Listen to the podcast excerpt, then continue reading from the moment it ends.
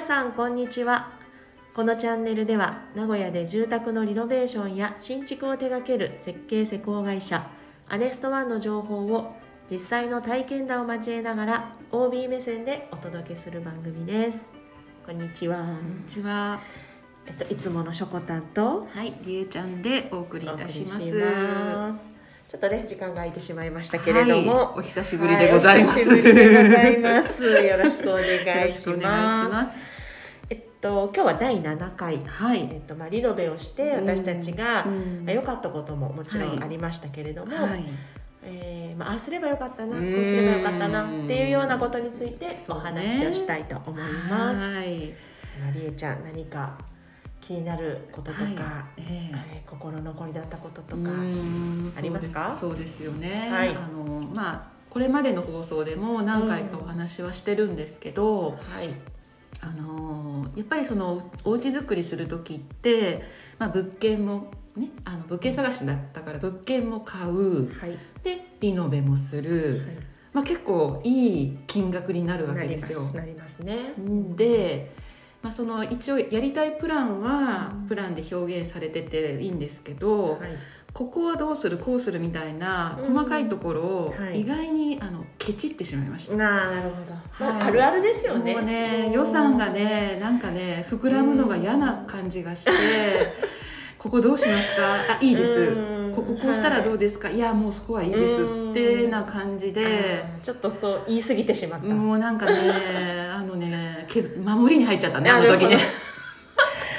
まあなんかこんなに大きい買い物もうん。したことないじゃないですか、人生で。そうそうだからやっぱりこうまあちょっとだんだん慣れてくるっていう面もあるんですけど、だんだんこう増えてくると、うん。いやこれ本当にねあの 大丈夫かなっていうそう思うんですよ。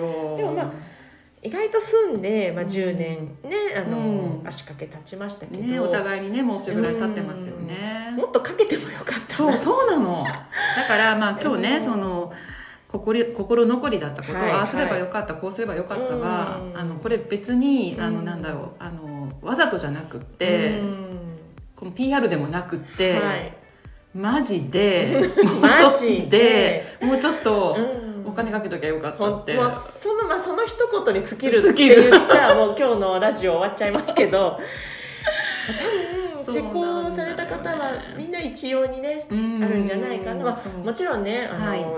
十十分にやられた方もね、うん。いらっしゃるでしょうけど、えやっぱりこう予算という、まあ人ね、人それぞれというか、うん。まあ、そのご家庭それぞれに予算がありますから、まあでもその中では、い。あのとてもアネスワンはすごくこう寄ってくれて、うん、そうですね、じゃあここ削りましょうかとか、うん。ここ削った分ここでうん。生かしましょうかとか、はい、はい。まあすごくそういう提案を積極的にそうですあねのしてくれた会社だったのうんで、うん。まあ確かに。はい、その辺はね、うん。あのはいおすすめできるポイントかなとは思いますけど、ねそうですね、はい。まあでも後悔してるっていうか心残りは私はそこだけ。宝くじ当たんないかなって。もう何回も思いました。もう今当たれって思って。うんそうそうまあね。ね思いましたけどね。うん。なんかその時はそのローンのこととかね考えて、あと例えば二十何年ローン30年ローンってなった時に、うわーとかってやっぱ思うじゃないですか、思いますね。その時は。でもなんかこう長い目で見ると、うん。なんかもうちょっと頑張ってそう。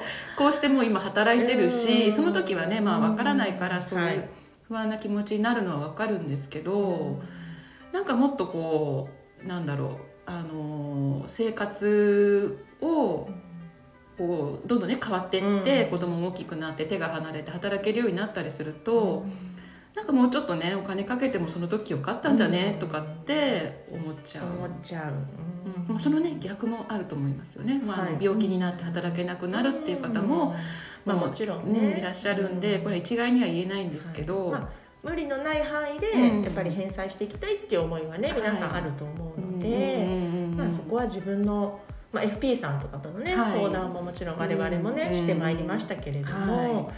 まあ、あまり限界うんギリギリっていうのもね、まあ、不安ですしそうですよね。少しやっぱり余裕を持たせて、うんうん。はい。あの家づくりっていうのはまあうん。一つポイントかなと思います、そうですよね。ただまああの素敵に仕上げてくださったので、まあ、この家のために頑張って働こうっていう気持ちは今でもある。私の中にもやっぱり。あるあるそうそう。頑張ろうって思えそう思えるる思える。その相乗効果っていうのは、すごく良かったなと思えるので、そのしょこたんはあの、うん。具体具体的にはどういうところをお金かけたかった私はねやっぱり今から思えば、うん。今その当時はまだ鳥の巣工房さんなかったんですけど、今の施工事例とかを見ると、うんはい。ああいうぴったりで作おる造作家具うんとかが、ああの頃もできたら、はい。まあ、ちょっと予算オーバーだったからその当時でもちょっとできなかったかもしれないですけど、うんえあの作りたかったなって、うんうんそうすると本当にイメージにぴったり合う、はい。全てがこうえ一式揃う統一感のある空間ですよね。でやっぱり後から買い足し買い足しで家具を買うと、やっはいぱりどうしてもこう寸法が、ぴったりっていうまあわけにはいかない。そうですよね。どうしてもねこうデッドスペースとかちょっとした隙間とかがねうん。できちゃいますよね。だからまあ造作家具いいなってうん。今すごく施工事例を見ながらうん。羨ましい気持ち 思ってる。でいっぱいで見てます。あそうなんだ。はい、あとはやっぱりあんまりこう知識があのたくさんなかったので、あーその時はね。その時は、うんだからなんとなく雑誌を見て、はいこれかっこいいなとか、うんこれ素敵だなっていうイメージのまんま話を進めてたので、はい。当時もっと知識があれば、はまあいろんな工夫ができたかなとか、うんなんかちょっと面白みももうちょっとプラスできたかなとか、うそういうのもちょっと思いますね。あーまあ、その時はねわからないところですよね。そうなんです。んまあ、だからこう信頼できる、うん。なんかこう私たちが1言ったら4とか5とか10で返してくれるような、うん。なんかそういうこうなんていう意思の疎通のやり取り、そしてそのリターン、うん。なんかあ、うん。こんな風な提案してくれるんだっていう、そういうなんだろうキラキラしたうん、ものが出てくるあのワクワク感、うん。やっぱそういうのを提案してくれうん。る設計士さんと出会えるっていうのがなんかとっても大切かなって思いますね。そうねわかります、うん。なんかだからいつも当時の打ち合わせも毎回楽しみで。私もそうだった。ねなんか、うん。あそんな引き出しからそんななんかアイディア出てくるんだっていう。私なんかさ実は子供熱出てて、あうん。でも連れてって。あのキッズキッズルームに寝かせたっつうことがあっいや優たの先順位が。りえちゃんひどい親だよね。ねあ謝ってください。ごめんね。てくださごめんね。とか言いながら「大丈夫?」とか言いながら寝かせとった。い これくらいなら連れていけるだろそううそうってそう。ひどい親。打ち合わせ優先中。打ち合わせの日取りは変えたくなかった。そうそう。そうでもそれぐらいね、うん。毎回やっぱりワクワクして、内容が濃かったのよ、うん大変だけど、はいなんかちょっと終わりがけになってくるのうんちょっと悲しかったりねとか、寂しかった。そう。うん終わりかみたいなこれ皆さんね施工された方、うん。皆さん割と味わってるんじゃない？そうみんな多分ね うんワクワクしてる。もうねねあのお客さんのアンケート見てもみんなワクワクしたってね、うん。書かれてるんで、うん。あのリノベのプランのねワクワクはね、みんな味わってほしい。そうね。魔法だよね魔法、ね。だからその漆喰一つとってもさ、うん。なんかこう塗り方がね、はい。もう千差万別でしょ？荒っぽく塗るとか、ねうん職人さんのねあれもあそうるしねそうそうでそれももうこっちに委ねてくれるので、うんうんどういう感じに仕上げますか、ねどういう感じって言われてでももみたいな何があるんですか？みたいな。でも大体いかようにもみたいな、ね。荒っぽくしますか？うん。ちょっと滑らかにしますか、はい。そんなの選べるの？もう好きにしてって感じだよね逆にねそうそうそうもう選べない本当ねそういうのも楽しかったですしねで私がね後悔してるのは、うんうんあのやっぱり無垢の床をもうちょっとね、うん。いっぱい入れればよかったと思ってて、ふんだんに？そうなので、ううんちはそのリノベ済みのマンションあリノベリフォーム済みのマンションを買ってだったから、まあ、全部が新しかったのね、でその新しいところを生かしつつで予算を抑えるっていううん。その作戦にしたんだけど、あの廊下とか、うん。そういうあのリビングはうん。無垢にしてるんだけど、うん。個室にははうん。既存のはい。あのウレタンの、要はあのペタペタした、うん。まあリフォーム。そうリフォームの床、だしね。そうなの、うんもう多分まあ安い建材でやってる、うん。その時はもうそれでもいいと思ってたの、うん。別にうん。個人の部屋だから。うん。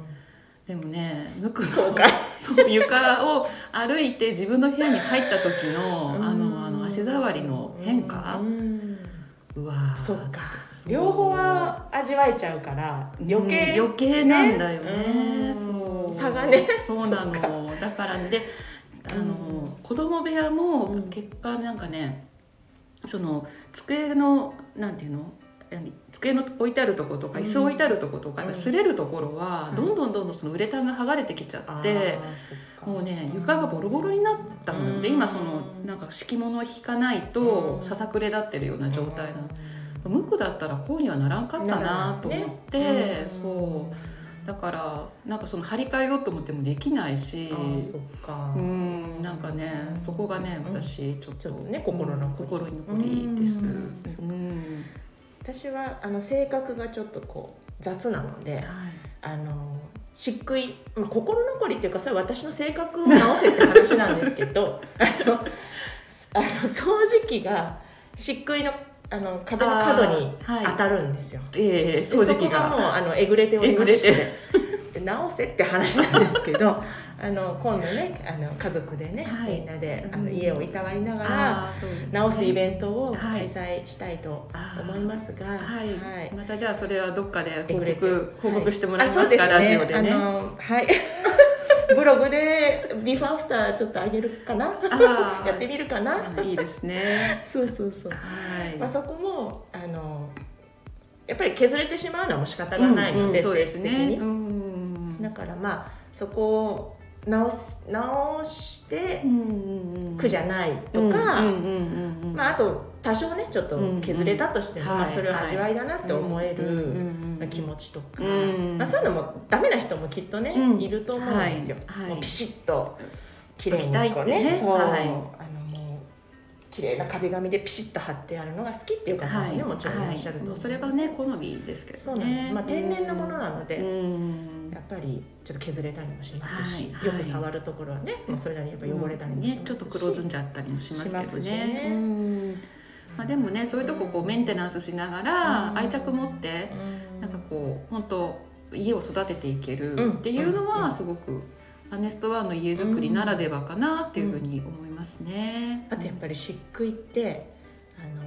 おな前の日お鍋やっても焼肉やっても、うん。次の日匂いが消えるんですよ。あーまあ、これあのショコタン系調査なのであのショコタン系の調査なのでちょっと一般的には分からないですけど。はい。それかも自分の鼻がちょっと慣れちゃってるかも分からないですけど、まあ、でもうんあの外に出て帰ってきてもうん何も感じないってことは、うんはい。そんな窓を開けっぱなしにしてえなくても、ーそうですよね。匂いが消えるってう。いう、んうん。すごいなと思うん、っていて、漆喰の効果だと思いますよ。うん。子供のちょっと喘息というか、うんアレルギーもね。うん。アレルギーももうだいぶ前の賃貸に住んでた時よりも、うんはいなんか気管というか肺というか強くなったなって、うんあんまり咳込みとかもなくなったし、うんうんうんうん。まあ、それは、まあ、分かんないですけど、はい。まあ漆喰のそういう要素も、うん。私は効果があったんじゃないかなって思ったりして、はなんかいいことばかりついつい言っちゃうんですけど。いいやでもねお客様のアンケートもそういうお声が多いんで、うん。やっぱりあるんだと思いますよ。うん。うん。ねえ。それではい